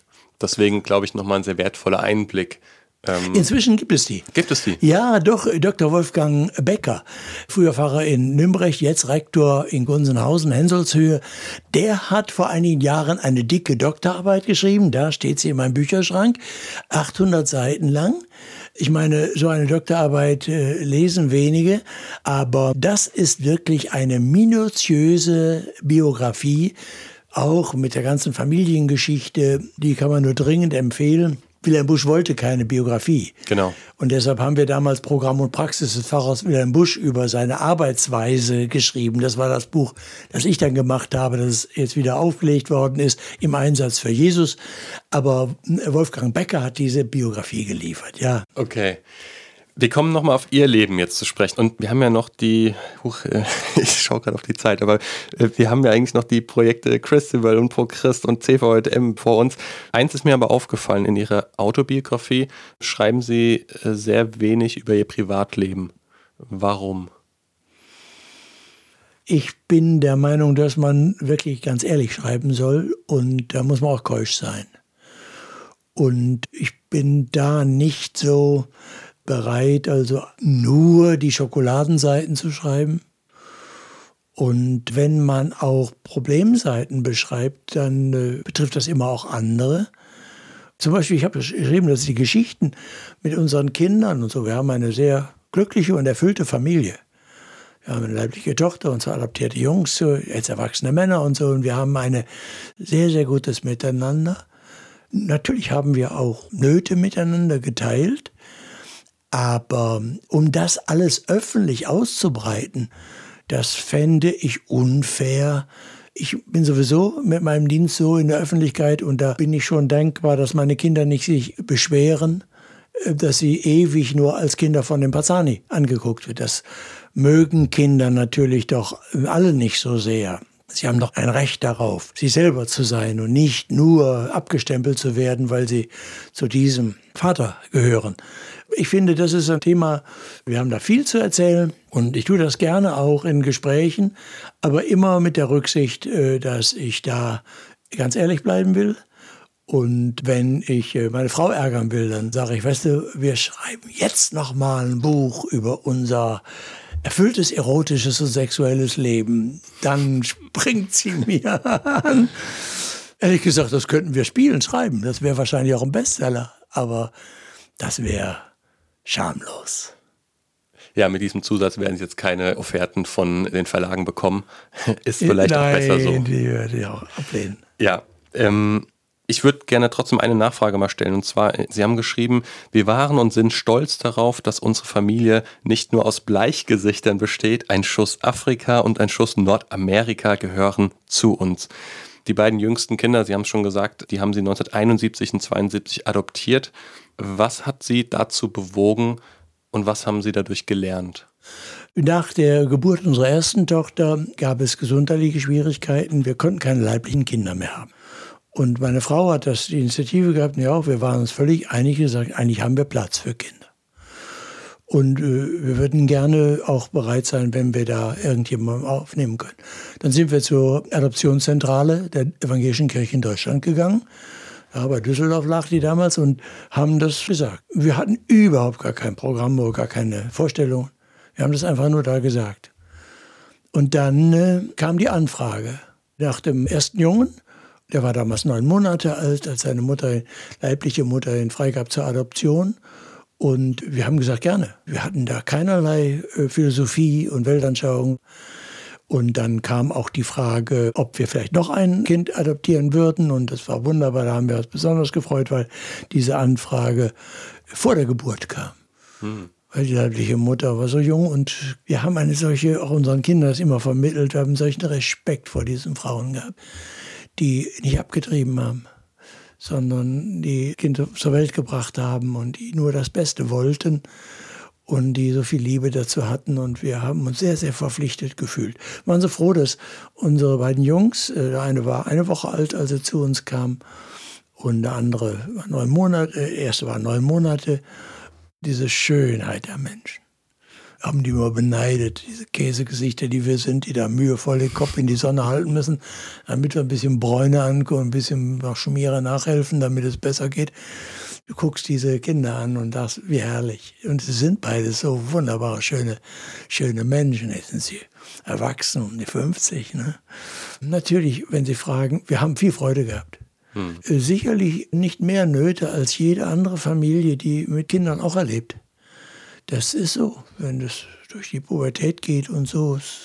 Kinder haben das Recht, sie selber zu sein. Äh, wir lieben sie, aber wir haben nicht das Recht, äh, sie zu modellieren wie Wachsfiguren oder Knetgummi nach unseren Vorstellungen. Und wir wollen Ihnen gerne sagen, Sie wissen, dass wir für Jesus brennen. Das war in unserem Haus, in unserer Familie kein Geheimnis. Aber Sie müssen dann, das wussten wir, man kann niemanden zum Christen erziehen. Man kann das hoffentlich nahebringen, aber man leidet ja auch dann darunter, dass die nicht nur die schönen Seiten und guten Seiten erleben, sondern auch die eigenen, die Sünden der Eltern miterleben. Und da macht man sich schon Gedanken, äh, ist das eigentlich wirklich eine Einladung? Mein Leben, kann ich Ihnen Hilfe sein oder? Also da sind manche Fragen offen. Und da gilt für uns, das möchten wir bezeugen, es hat für uns nicht den Hauch an Unterschied an Liebe. Das sagt meine Frau immer wieder und ich sage es von ganzem Herzen genau. Ob es jetzt leiblich oder adoptiert war. Ja, so. Ja. Und auch die Geschwister untereinander ist heute ein wunderbares, herzliches Verhältnis. Also da haben wir viel gelernt. Was ich auch gelernt habe, ist, äh, ja, wir sind ein Land voller Rassismus. Hm und nicht erst seit äh, Flüchtlinge kommen. Das, was ich gelernt habe, ist, ich hätte so gerne meine Jungs davor geschützt. Hm. Und äh, ich hätte es sicher auch getan, so gut ich konnte. Aber sie mussten auch Dinge bestehen. Sie haben es auf unterschiedliche Weise erlebt und erlitten. Aber verschont geblieben sind sie davon nicht. Kinder haben ja, haben ja nicht das, den Wunsch, anders zu sein. Und wenn sie noch so schön sind. Hm. Sie, sie, hassen das, wenn so Tanten dann über die Haare gehen und sagen, ah, so schön, krause Haare. Und so Kindern sagen, aber du sprichst aber so gut Deutsch. Die oh Gott, die verstehen, die hatten noch nie was anderes gesprochen als Deutsch. Mhm. Versteht, das sind alles so Sachen. Und äh, natürlich ganz unangenehme Dinge, die ich äh, auch nicht erzählen möchte. Mhm. Wo ich auch geweint habe, weil ich äh, nicht schützen konnte. So, und das äh, haben wir auch in 50 Jahren erlebt. Und deshalb weiß ich, was da heute abgeht. Und deshalb brauche ich niemanden, der sich politisch stark macht gegen Menschen mit anderen Hautfarben. Dann denken wir, wenn wir von diesen Pöbeleien und von dieser Gewalt, rechten Gewalt lesen, dann haben wir bis heute Sorgen um unsere Kinder was ist, wenn sie abends unterwegs sind in der Stadt, im Dunkeln und wo. Also ich muss gestehen, ich habe sie, glaube ich, noch nie über Rassismus sprechen hören. Ist das in christlichen Kontexten einfach kein gefragtes Thema? Nein, es ist kein gefragtes Thema, nein, das ist wohl wahr. Sollte es ein gefragteres Thema sein? Wenn mehr Selbsterkenntnis da wäre, wohl schon. Aber ich will auch sagen, dass die christlichen Gemeinden die einzigen Bereiche sind, in denen wir in dieser Hinsicht ganz sicher, sicher sein können. Ich habe Gemeinden immer nur so erlebt, dass sie mit offenen Armen Menschen aller Hautfarben und Kulturen aufgenommen haben. Ich kenne Christsein von der Jugendarbeit und über die Studentenarbeit. Und ich war im Orient, habe ich ein Jahr lang als Vikar gearbeitet und in der Evangelisationsarbeit immer nur so, dass wir interkulturell gearbeitet haben und mit Asiaten und Afrikanern gelernt haben. Also ich bin geprägt worden von großen afrikanischen Christen wie Bischof Festo Kivengere und anderen. Und innerhalb der christlichen Gemeinden habe ich immer eine Atmosphäre gespürt und erlebt, wir gewusst haben, unsere erste Loyalität ist das Volk Gottes das durch alle Sprachen und Kulturen gehen. Wir beten. Wir haben schon vor Jahrzehnten gebetet, dass endlich das Evangelium auch im islamischen Bereich Wirkung zeigt, weil über Jahrhunderte die Mission in den islamischen Ländern total erfolglos menschlich gesehen war noch als ich Vikar in Jordanien war, also auf der arabischen Seite Jerusalems, damals war das äh, kaum, die Missionare kannten kaum bekehrte Muslime. In den letzten 30, 40 Jahren erleben wir das, wie das in Jahrhunderten nie gewesen ist, dass sich Muslime bekehren zu Jesus. Also, das ist Gebetserhörung. Und ich sage manchmal ein bisschen spöttisch, nachdem all diese Lande, Länder wie Saudi-Arabien und Afghanistan verschlossen waren für Missionare, über Jahrhunderte verschlossen waren, hat Gott Einsehen gehabt und unsere Gebete hört und gesagt, pass mal auf, wir machen das ganz anders, ich schicke sie einfach zu euch. Dann leben sie bei euch nebenan und dann musst ihr sie nur lieben in Wort und Tat und erzählt ihnen von mir und dass ich sie liebe. Und das passiert. Hm. Es passiert. Ich bin traurig über jeden Christen, der diese Perspektive nicht kapiert. Aber ich habe immer gefunden, dass Menschen, die mit weltmissionarischem Horizont leben, auch interkulturell gelernt haben, die Probleme nicht verniedlichen. Wir wussten immer, dass die Welt kein Himmel ist und dass in anderen Teilen der Welt auch Menschenverachtung ist. Deshalb brauchen die Menschen das rettende Evangelium von Jesus. Aber keinen Unterschied zu machen wegen der Hautfarbe. Das ist die DNA von uns Christen. Weil Jesus war kein Europäer. Es ist faszinierend, wie sie von Rassismus zur Evangelisation kommen. Man merkt einfach, dass sie durch und durch Evangelist sind, was ich total schön finde. Ich würde gerne darüber jetzt noch ein bisschen mit Ihnen sprechen, ähm, auch wenn wir zeitlich ehrlicherweise schon aus dem Rahmen sind irgendwie. Aber ich hätte eine Frage zum Einstieg dazu. Was ist der Unterschied zwischen Evangelisation und Mission, bevor wir jetzt darüber weiterreden? Für viele gar nichts. Das ist eine reine Definitionsfrage. Diese Begriffe werden äh, sehr, sehr unterschiedlich gefüllt. Für meine Begriffe, wenn ich das biblisch richtig sehe, ist die Mission der umfassendere Begriff. Jesus sagt, wie mich der Vater gesandt hat, so sende ich euch, sagt er am Auferstehungstag den Jüngern. Das ist die ganze Sendung in die Welt, in Wort und Tat. Natürlich die Verkündigung des Evangeliums, Hinweis auf Jesus, aber auch die Tat der Liebe, Barmherzigkeitstat, Heilungsdienst und so.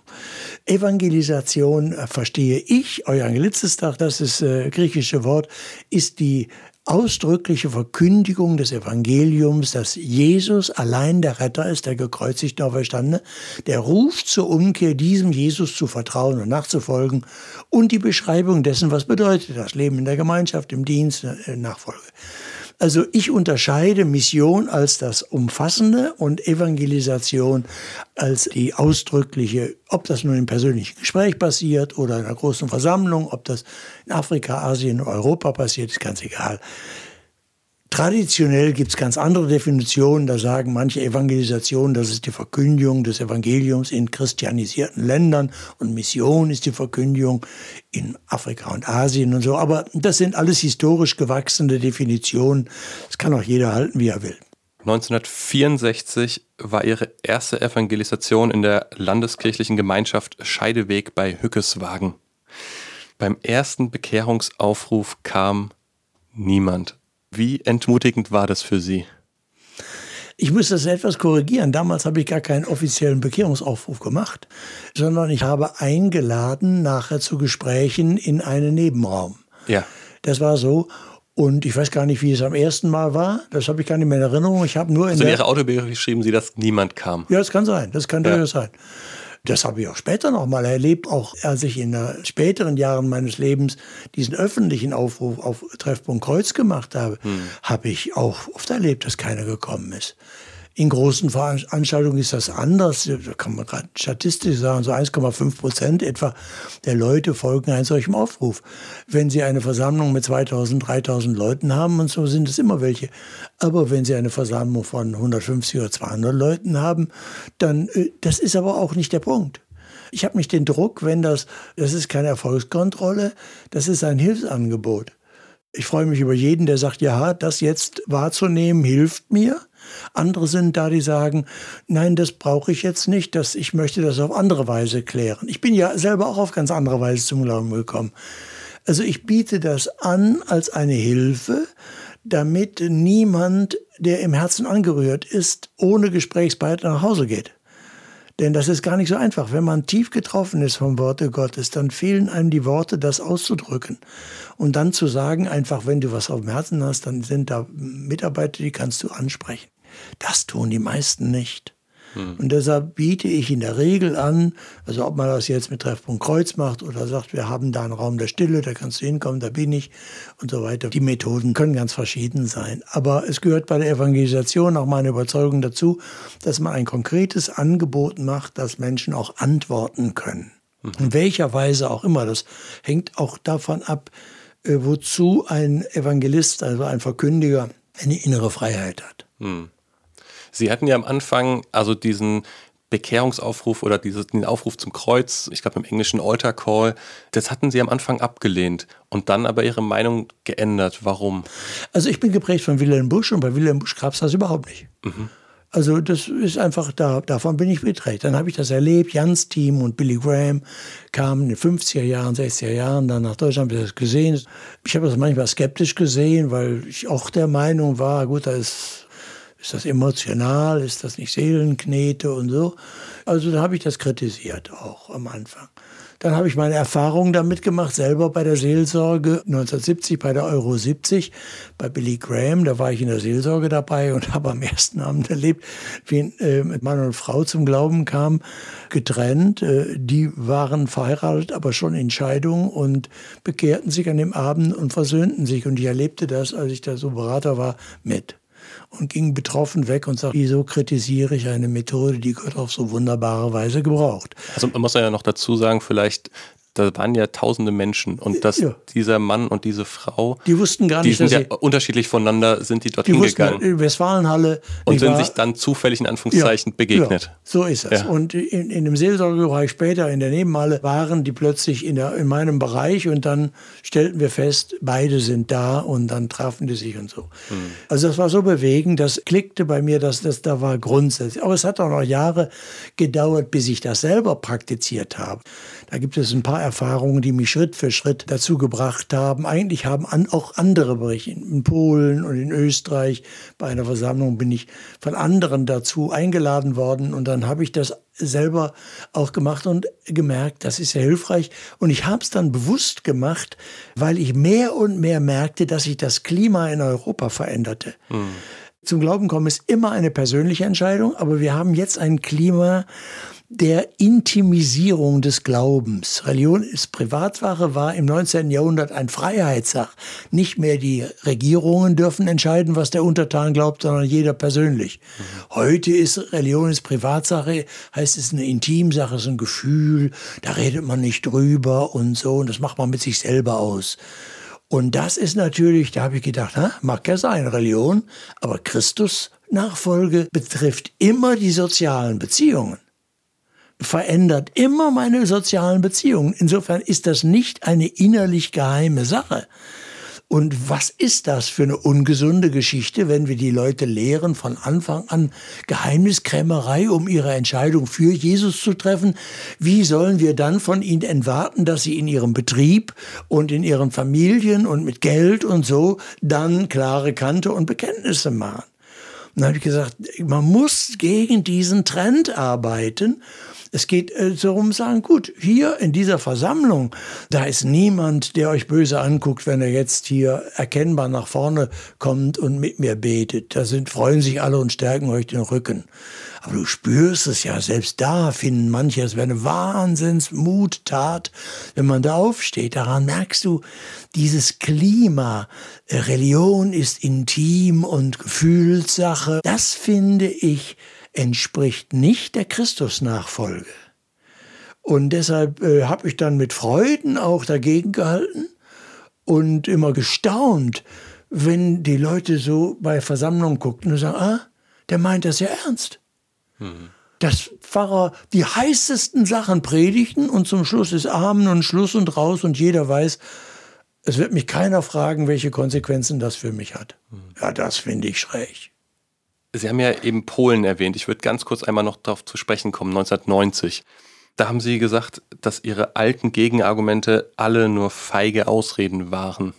Erinnern Sie sich? Ja. Also feige Ausreden, um nicht aufzurufen, nach ja, vorne zu kommen. Ja, weil, weil eben, eben doch all diese vorgetragenen Argumente entdeckte ich dann unter anderem, sind auch Eitelkeit gewesen. Weil ich doch letzten Endes es so gesehen habe, dass wenn ich jetzt eine Einladung ausspreche und keiner nimmt sie an, meine Einladung kann man ablehnen. Das war Ihre größte Sorge? Ja, dass man, dass man dann, ja, das habe ich mir natürlich offiziell gar nicht eingestanden, aber mhm. dann habe ich entdeckt, hast vielleicht doch so in deinem Herzen, möchtest dich nicht blamieren. Nicht wahr? Und diese komische Draufsicht ist dann doch irgendwo. Und als die Freunde in Dzingielów in, in Polen übrigens, also diese Tasten kommen daher, die Dzingielów, da waren diese Evangelisationen. Das ja. übrigens, das ist dort gemacht worden. Das wow. ist ja dieses Symbol. Aus denen trinken wir gerade Tee. Tee, jawohl. Und äh, die haben gesagt, wir brauchen das. Und das war doppelt äh, schwierig, weil ich sprach Englisch und wurde ins Polnische übersetzt. Mhm. Und das war im großen Zelt und das waren ein paar tausend Leute. Und die sagten, die Leute erwarten das und wir brauchen das für die Nacharbeit, für die Seelsorge, das sind Seelsorger. Und die haben, die Freunde haben mich einfach gebeten, mach das. Das hat mir sehr geholfen, weil ich dachte, ich bin ja nicht hier, um meine Sache zu betreiben, sondern ich bin ja hier eingeladen, um diesen Freunden zu dienen in ihrer missionarischen Arbeit hier. Das hat mir sehr geholfen, meine inneren Widerstände äh, zu überwinden und auch meine Eitelkeit zu entdecken. Also ich wurde damit innerlich auch entlarvt, was ich mir vorher nicht so eingestanden habe.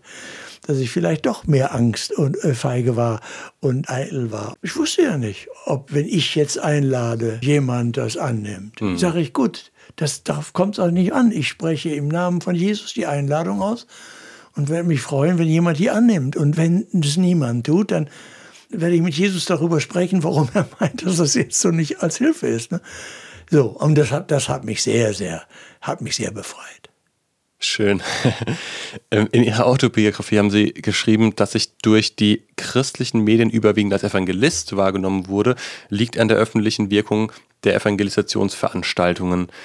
Ich habe mich jetzt hier gefragt, fühlen Sie sich von den Christen missverstanden? Nein, es ist nur einfach, ich war ja nie hauptberuflich Evangelist wie viele andere. Ich war ja immer, ich war Jugendpfarrer in Essen, 17 Jahre lang, und ich bin fünf, fünf, sechs Mal im Jahr zu Wochen auswärts gewesen, oft kombiniert mit Freizeit. Dann war ich Generalsekretär im CVDM, da hatten sie mich schon berufen, damit ich diese Auswärtsdienste jetzt äh, sozusagen legal machen konnte und nicht sozusagen unter Vernachlässigung der örtlichen Arbeit.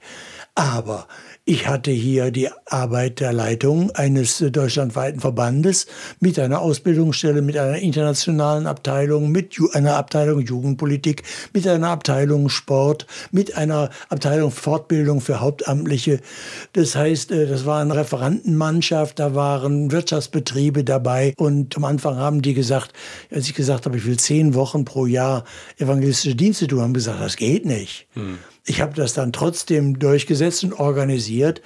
Aber sage ich mal, 80 Prozent meiner Arbeit waren andere Dinge. Ich musste mich mit Jugendpolitik, mit Entwicklungspolitik, ich war in Afrika, in Asien unterwegs beschäftigen, musste mich mit Bildungspolitik auseinandersetzen. So, damals habe ich Frau Merkel kennengelernt, als sie noch Jugendministerin, Familienministerin, das Mädchen von Kohl in Bonn war. Das sind aber Dinge, die hinter der öffentlichen Wahrnehmung passierten, aber wahrscheinlich 80 Prozent meiner Zeit und meiner Kraft in Anspruch nahmen. Das beklage ich nicht, das ist gut.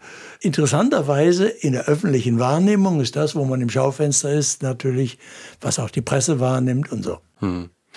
Theo Lehmann, Ulrich Parzani, Reinhard Bonke. Geht hier eine goldene Ära deutscher Evangelisten zu Ende? Also doch überhaupt nicht. In meiner Zeit hat man gesagt, früher Wilhelm Busch und Elias Schrenk davor noch. Es gab immer zu jeder Zeit. Wir haben bei ProChrist ein Pool von 150 Evangelisten. Wenn ich nur die jungen Evangelisten äh, wie äh, Kai Günther oder Julia Garschagen ansehe bei Jesus Haus, das Problem, was wir heute haben, ist, wir haben mehr Evangelisten, als Gemeinden bereit sind anzufragen und in Dienst zu stellen. Das Problem ist nicht, dass wir keine evangelistischen Begabung haben. Ich denke an Matthias Klausen, fantastische Begabung. Professor intellektuell, brillanter Kopf, voller Humor und Leidenschaft des Evangeliums zu sagen. Das Problem heute ist, dass wir eher eine Schüchternheit und äh, ich will nicht sagen Ängstlichkeit oder auch Trägheit manchmal oder Bequemlichkeit in den Gemeinden und auch in den Jugendarbeiten haben, solche Leute einzusetzen. Jetzt haben sie die Möglichkeit. Hoffnungsfest 2021, also pro Christ im nächsten Jahr. Absoluter Spitzenevangelist ist Jassier Erik ich hoffe, dass ganz viele Leute ihn kennenlernen. Dieser aus der führenden islamistischen Familie im Clan in Sudan kommenden, der dann auf eine wunderbare Weise von Jesus gewonnen wurde. Sein Buch Hass gelernt, Liebe erfahren ist eines der wichtigsten Bücher, die es in Deutschland gibt, die man lesen muss. Und ich bin stolz und froh darum, dass er mit der Miham Kim Rauchholz, der koreanischen Professorin, Zell, zusammen jetzt die Verkündigung bei Pro Christ machen wird. Im November, aber auch schon jetzt im Januar. Gut, jetzt wird jetzt vieles über die Medien gehen müssen in diesen Corona-Zeiten. Aber Leute wie Jasse Erik, sind absolute Spitzenbegabungen, die Gott uns geschenkt hat, so gut wie wir sie bisher nie hatten. Mit Erfahrungen in dieser Welt, wie wir sie bisher noch nie hatten. Deshalb, da geht nichts zu Ende, da fängt was an. Also Sie sagen immer, die Zeit der Evangelisation dass sie das noch nie glauben konnten, dass die vorbei ist. Ja, das so. wurde aber schon gesagt, da war ich noch, habe ich noch in die Windeln gemacht. Das hat Wilhelm Busch schon gesagt. Ich weiß nicht, wer das sagt. Das sind die Faulenzer, die in ihren eigenen Töpfen rühren und brodeln und selbstgefällig zufrieden sind mit dem. Nein, das Evangelium hat einen Lauf, es hat Kraft und der Heilige Geist beruft sich Leute. Es gibt Unterschiede, das, äh, es gibt Gemeinden, es kann Gemeinden geben, die zu faul sind, um den Schrei in die Öffentlichkeit zu bringen. Mhm. Das kann wohl sein. Aber dass die Zeit der Evangelisation vorbei ist, sie ist deshalb nicht vorbei, weil Jesus gesagt hat, dass Evangelisation der Welt ist das entscheidende Zeichen der Endzeit. Matthäus 24. Verfolgungen, Kriege, und dann heißt es, und dies Evangelium von Reich wird verkündet werden allen Völkern und dann das Ende. Das heißt, die Weltevangelisation ist das große Zeichen, dass die Welt aufs Ziel zugeht. Deshalb ist es die Tätigkeit, die nicht aufhören darf. Ich glaube, wenn wir jetzt einen Fokus Deutschland nehmen und jetzt einfach, wie gesagt, diese Namen wie Theo Lehmann, Ulrich Parzani oder eben Reinhard Bonke, das sind so große Namen, finde ich, von der Wahrnehmung her als Evangelisten, dass die Zeit der Evangelisation vielleicht nicht vorbei sein mag, aber ich mich frage, ob die Zeit der großen Evangelisten in Deutschland vorbei ist. Das weiß ich nicht. Wenn Gott sie beruft und wenn die Gemeinde Leute in Dienst stellt, dann wird man das sehen. Im Augenblick ist uns durch äh, Corona jede Versammlungsevangelisation aus der Hand genommen. Die Leute haben das immer kritisiert, das bringt es nicht und so. Viel Kritik, die brauchen sie heute alle nicht zu tun, weil es kann keine größeren Veranstaltungen mehr geben hm. im Augenblick. Und niemand von uns weiß, wie lange das ist. Ja. Und es ist ja so, dass selbst wenn also der Gesundheitsminister wieder erlaubt, dass wir uns versammeln mit ein paar Tausend, dann hat man den Eindruck, die Leute sind alle so verschreckt, dass große Veranstaltungen vielleicht bis auf weiteres nicht mehr die Anziehungskraft haben werden, weil die Leute vielleicht doch besorgt sind oder sowas. Wir werden es sehen. Mhm. Die Leute drängen in die Fußballstadien. Habe mich den Eindruck, dass die Bundesliga nicht die Stadien wieder füllen wird. Also, wenn die Gemeinden sich aufraffen, es gibt immer viele verschiedene Wege. Der persönlichen Evangelisation medial sind wir so gut aufgestellt wie noch nicht. Durch die Corona-Zeit sind alle christlichen Gemeinden plötzlich topfit mit Online und YouTube. Ich meine, in einer Karfreitagspredigt, die ich vor 150 Leuten halten sollte, habe ich 11.000 Zuhörer jetzt. Mhm. So. Das heißt, wir haben plötzlich unsere YouTube-Kanäle, eine Reichweite, die ist atemberaubend. Und das wird aber nicht auf die Dauer ersetzen können, dass wir uns in Fleisch und Blut treffen. Denn die Gemeinde, das Leben ist nicht virtuell nur zu gestalten. Für niemanden. Wenn das nur auf der Schiene läuft, werden wir krank werden. Das wird nicht gehen. Und deshalb wird auch weder das Abendmahl und die Gemeinde Jesu Christi ist Fleisch und Blut. Und so wird es auch die großen Frühstückstreffen für Frauen, die Land auf, Land ab gewesen sind. Jetzt höre ich, war ich gerade in Sachsen, die waren dieses Jahr abgesagt. Glauben Sie, dass die Frauen nicht wieder Kaffee trinken gehen und über die wesentlichen Fragen des Lebens miteinander sprechen werden? Das bin ich sicher, das wird wieder sein. Da wird es auch wieder große, attraktive, gute evangelistische Veranstaltungen, Konzerte geben mit Musik und Verkündigung. Da bin ich ganz ohne Sorge. Also eben nicht die Zukunft der Evangelisation ist eine Medienevangelisation oder digitale Evangelisation, sondern auch die Veranstaltungsevangelisation wird ihre Daseinsberechtigung weiterhin behalten. Wir haben immer alle Medien mitbenutzt. Wir haben das Medium des Buches, wir haben das Fernsehen. Das Tolle der letzten 30 Jahre ist ja, dass wir seit mit ProChrist über die Satelliten mhm. die Versammlungsevangelisation, das war ein großes Geschenk, dass die Leute nicht nur vor den Bildschirmen saßen, ja. sondern dass in Restaurants und Gemeindehäusern und Kirchen und Turnhallen die Gemeinden eingeladen haben und die Leute nicht nur die Bildübertragung hatten, sondern auch die Personen, die Christen von Fleisch und Blut, die sie fragen konnten und die den Übergang ins reale Leben mit ihnen gestalten konnten. Wir brauchen immer auch Medien in Verbindung, aber Medien, dazu gehören auch immer echte Menschen. Hm. Auf der Seite der Verkündiger und auf der Seite der Adressaten genauso. Beim ersten Chriswell 76, das Sie mitinitiiert hatten, da waren Sie Vorsitzender des Vereins. Sie haben damals ja schon auch evangelistisch gepredigt, waren ja schon Pfarrer. Warum waren Sie nicht auch einer der Hauptprediger auf dem Chriswell? Doch war ich auch. Ich habe auch in Veranstaltungen gepredigt. Dort. Okay. Ja, ja, unter einem, wir haben das mit mehreren gemacht. Ja. Also Konrad Eisler und Peter Strauch waren damals Bibelarbeiter, dann Bernd Schlotthoff war dabei und bei evangelistischen Abenden habe ich auch gepredigt und den Pfingstgottesdienst im Stadion, dazu hatten wir Billy Graham eingeladen. Ja. Der hat aber nur den Pfingstgottesdienst, sonst habe ich die Verkündigung auch da äh, wesentlich mitgemacht in den Gottesdiensten und Eröffnungsabend, Schlussgottesdienst und auch evangelistische Abende. Hm. Das war ja damals eine, wirklich eine Basisbewegung. Das ja. war der Aufbruch von Jesusbewegung damals in den Anfang der 70er Jahre. Und wir waren alles miteinander Basisarbeiter und wussten gar nicht, wie das gehen sollte. Wir wurden ja richtig überrannt mit den 12.000 Teilnehmern dann. Am Eröffnungstag hatten wir 7.000 Anmeldungen und dann waren wir abends 12.000 wir wollten das ja gar nicht regelmäßig weitermachen. Wir haben dann 88, ich hatte ja 88 auch die Leitung, war dann inzwischen hier in Kassel Generalsekretär beim CVDM. Wir haben dann einen neuen Trägerkreis gebildet. Wir haben immer bei Christiwell immer gesagt, was ist geistlich jetzt dran, was ist notwendig.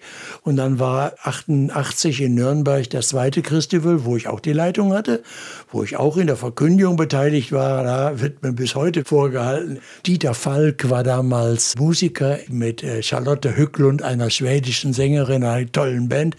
Und wir haben im Schwimmbad Freibad evangelistische Abende gemacht. Und ich hatte mir erlaubt, am Abschluss einer Predigt den Kopfsprung vom 3-Meter-Brett mit vollen Klamotten zu machen. Es wird mir heute noch vorgehalten, solche Geschichten. Also vieles war da neu. Es war zunächst die ersten beiden Christival waren im, vor allen Dingen auf Förderung von jungen Christen als Mitarbeiter ausgerichtet, hatten auch immer eine evangelistische Komponente nach 88 habe ich dann den Vorsitz an Roland Werner weitergegeben und dann hat das ja einen erfreulichen weiteren Lauf genommen. 96 war dann die große Christival in Dresden nach der Wende mit 32.000 Leuten und evangelistisch nach der Wende gesamtdeutsch. Und es wird ja jetzt äh, demnächst wieder in Erfurt sein. Die Zahlen haben Sie alle drauf. Da staune ich, wie, wie sie das auswendig intus haben. Ja, ist ja nicht so viel. Naja, ich bin auch. Aber war ein Riesengeschenk und sowas vergisst man natürlich. Also auch, auch einfach diese 7000 Anmeldungen, diese 12.000 Teilnehmer. Ja, wir haben gestaunt damals, weil wir ja gar nicht wussten, was war. Wir, weißt du, wir hatten in den Hallen hatten wir die Übernachtungsquartiere gemacht. Und Sie müssen sich vorstellen, Vorbereitung alles mit Papier. Mhm. Mhm. Heute fragt man sich, wie geht das eigentlich ohne Internet und ohne Computer? Ja, richtig. So. Ja, und bis 96 ging das noch ohne Computer und ohne Internet. Das war riesen Organisationsarbeit. Aber das war eigentlich selbstverständlich. Die Kirchentage waren ja genauso und die Gemeindetage. Man war ja gewöhnt, so zu arbeiten. Man kannte das auch. Nur heute äh, im Rückblick, wo wir solche Erleichterungen haben, da staunt man, dass das früher auch ging. Also ich staune aber auch, dass es so viele waren. Woher, woher kam dieses riesige Interesse an diesem Crystal? War das einfach den Nerv der Zeit getroffen? Anfang der 70er Jahre gab es diesen Aufbruch äh, Jesusbewegung. Ja. In USA Jesus Revolution nannte man das. Das war, bewusst am Anfang nicht, ist das jetzt ein publizistisches Ereignis. Da schrieb dann plötzlich Time Magazine über Jesus Revolution und die Bunte besuchte uns im Weigelhaus und so. War das jetzt ein Gag?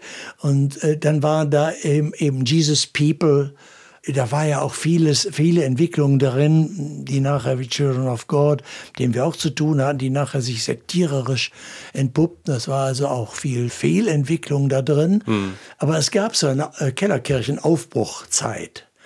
Dann der Impuls kam damals von, die eine bestimmte Gruppe hatten bei den Olympischen Spielen in München, wo dieses schreckliche Attentat war. Dort war dann auch missionarische Einsätze und da gab es eine erste Erfahrung der Kooperation ganz verschiedener missionarischen Gruppen in Deutschland. Und daraus kam die Anregung, wir merken, da ist was los im Lande. Wir sollten der missionarischen Jugendarbeit einen Impuls geben. Mhm. Einmal zur Bibel hin, wir haben damals einen missionarischen Grundkurs entwickelt für den ersten, für das erste Christival. Weiß ich wie heute. Wir waren 12.000 Leute, aber man traf sich morgens zwischen, weiß nicht, halb elf und zwölf in Zehnergruppen. Die waren namentlich festgelegt im ganzen Kruger-Gelände, überall. Alle hatten Arbeitsblätter und jeder hatte einen vorbereiteten Gruppenleiter. Und da ging es darum, was heißt das? Wer ist der Zeuge? Was ist das Evangelium? Den Adressat in den Blick nehmen. Also was sind die Schritte der persönlichen Evangelisation? Und wir hatten diesen Grundkurs entwickelt, der darauf weit über 100.000 Exemplare hatte, die in die Gruppen gingen. Und das war Interessante war, es war halt eben nicht nur die große Versammlung, morgens zwei Bibelarbeiten und dann abends evangelistische Veranstaltungen, sondern es waren die kleinen Gruppen. Manche hielten das gar nicht für möglich. Du, wir haben da viel, viel Mühe dran gewandt, dass das auch organisatorisch ging, dass jeder auch in dieser Zehnergruppe, also fünf Tage lang in derselben Zehnergruppe zusammen war und diesen missionarischen Grundkurs miteinander arbeitete. Das war schon eine multiplikatorische Erfahrung, ja. Hm. Von diesen Zehnergruppen ging es dann am Ende sozusagen zu dem Gottesdienst am Pfingstsonntag, wo 40.000 kamen. Das ist ja auch schon mal eine sehr beeindruckende Zahl. Und im Rückblick aber auf den Gottesdienst mit den 40.000 Teilnehmern, da empfanden sie etwas Wehmut. Warum? Also erstmal muss man sagen, dieser Gottesdienst war die einzige öffentliche Veranstaltung. Mhm. War ja ein Mitarbeiterkongress. Junge Mitarbeiter der Jugendarbeit sollten inspiriert werden und geschult werden. Ja.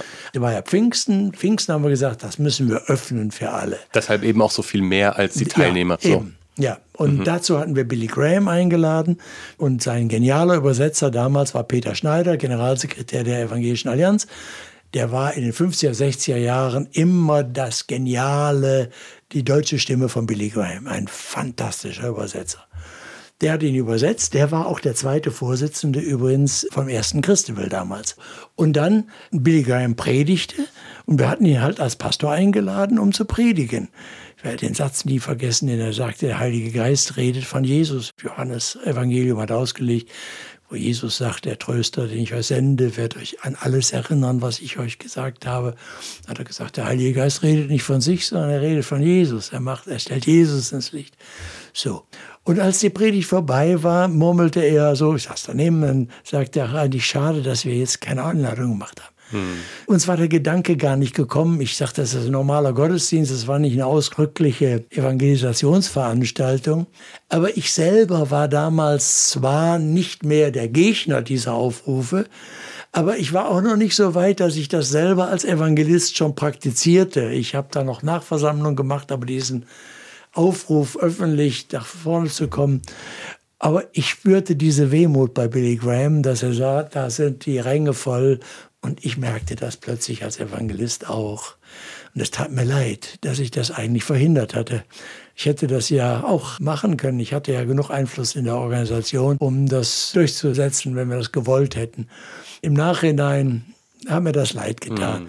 Gesagt, wie vielen hätte das helfen können, wenn er jetzt einen Aufruf gemacht hätte. Und sie hätten gesagt, das ist der Anlass und jetzt will ich Jesus nachfolgen. Man lernt dazu im Leben. Ja, also beim ersten Christival, auch das fand ich wirklich spannend. Wir reden jetzt hier von 76, das war noch lange vor meiner Geburt. Da sprachen sie über Evangelisation und soziale Verantwortung, beides. War das damals schon ein Thema oder war das nur bei Ihnen ein Thema? Nein, es war in der, äh, in der missionarischen Pietismus immer ein Thema. Wenn Sie es angucken, die großen sozialen Werke, auch Krankenhäuser und so sind ja aus der Erweckungsbewegung entstanden. Wiechern, innere Mission, Wort und Tat. Aber klare Evangelisation und die Tat der Liebe. Und äh, 76 waren wir bestimmt. Natürlich, es hat immer auch mal Christen gegeben, die eine Schlagseite hatten, die ja nur sozial machten und das Evangelium vergessen haben zu sagen oder auch meinten, sie müssten nicht mehr sagen. Es gab auch die andere Seite, die dann sagten, also es kommt nur darauf an, das Evangelium zu sagen und es ist andere, die soziale Sachen, das alles vergebene Liebesmüh. Ich kann ganz, ganz kurz einhaken. Also dadurch, dass man sie halt als Evangelist wahrnimmt und kennt sozusagen, hat man, glaube ich, schon häufig die Vorstellung, dass sie zu dieser anderen Seite gehören würden. Nein, das war eben mein Leben nie. Hm. Also in der Jugendarbeit des Weiglerhauses war eben auch 90 Prozent war Bildungsarbeit und Sozialarbeit. Mhm. Aber immer gekoppelt mit Verkündigung. Mhm. Aber in der Öffentlichkeit wahrgenommen hat man nur die öffentliche Evangelisation. Mhm. Im CVJM habe ich Ihnen das gesagt. 85 Prozent meiner Kraft ging in die Bildungsarbeit, in die Sozialarbeit, in die politische Arbeit. Ja.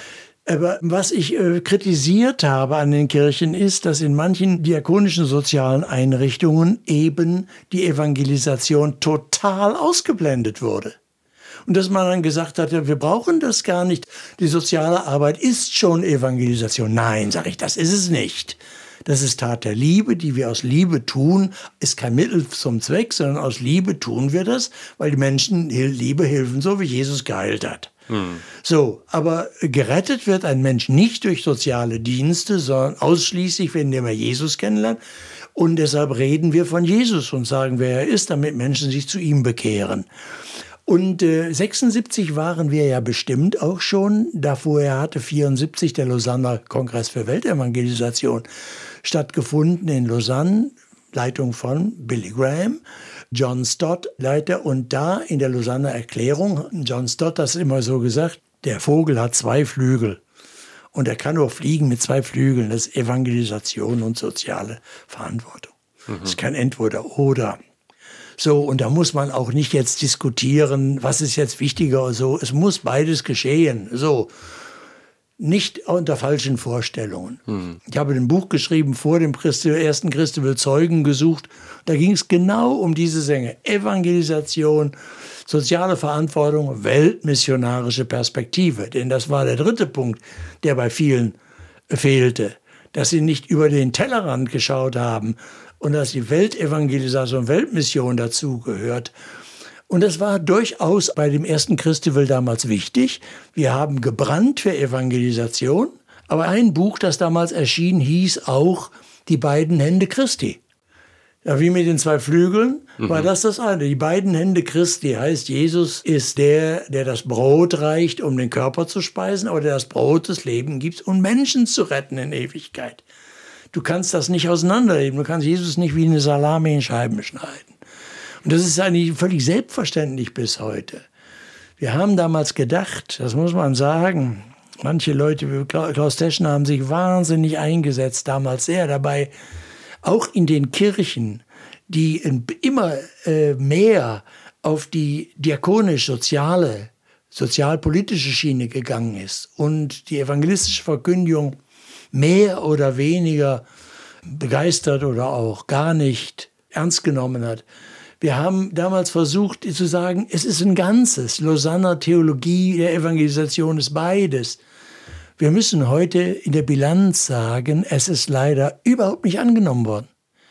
Die Evangelisation spielt in den Kirchen weniger Rolle als je. Die mhm. letzten Landeskirchen haben die Evangelisten abgeschafft und nicht mehr ersetzt. Leute wie Klaus Vollmer, Johannes Hansen, Axel Kühner, begabte Evangelisten, die in den Landeskirchen mit großer Reichweite gearbeitet haben. Ihre Posten, die sind alle ersetzt worden durch Gemeindeberater und andere gut gemeinte Dinge.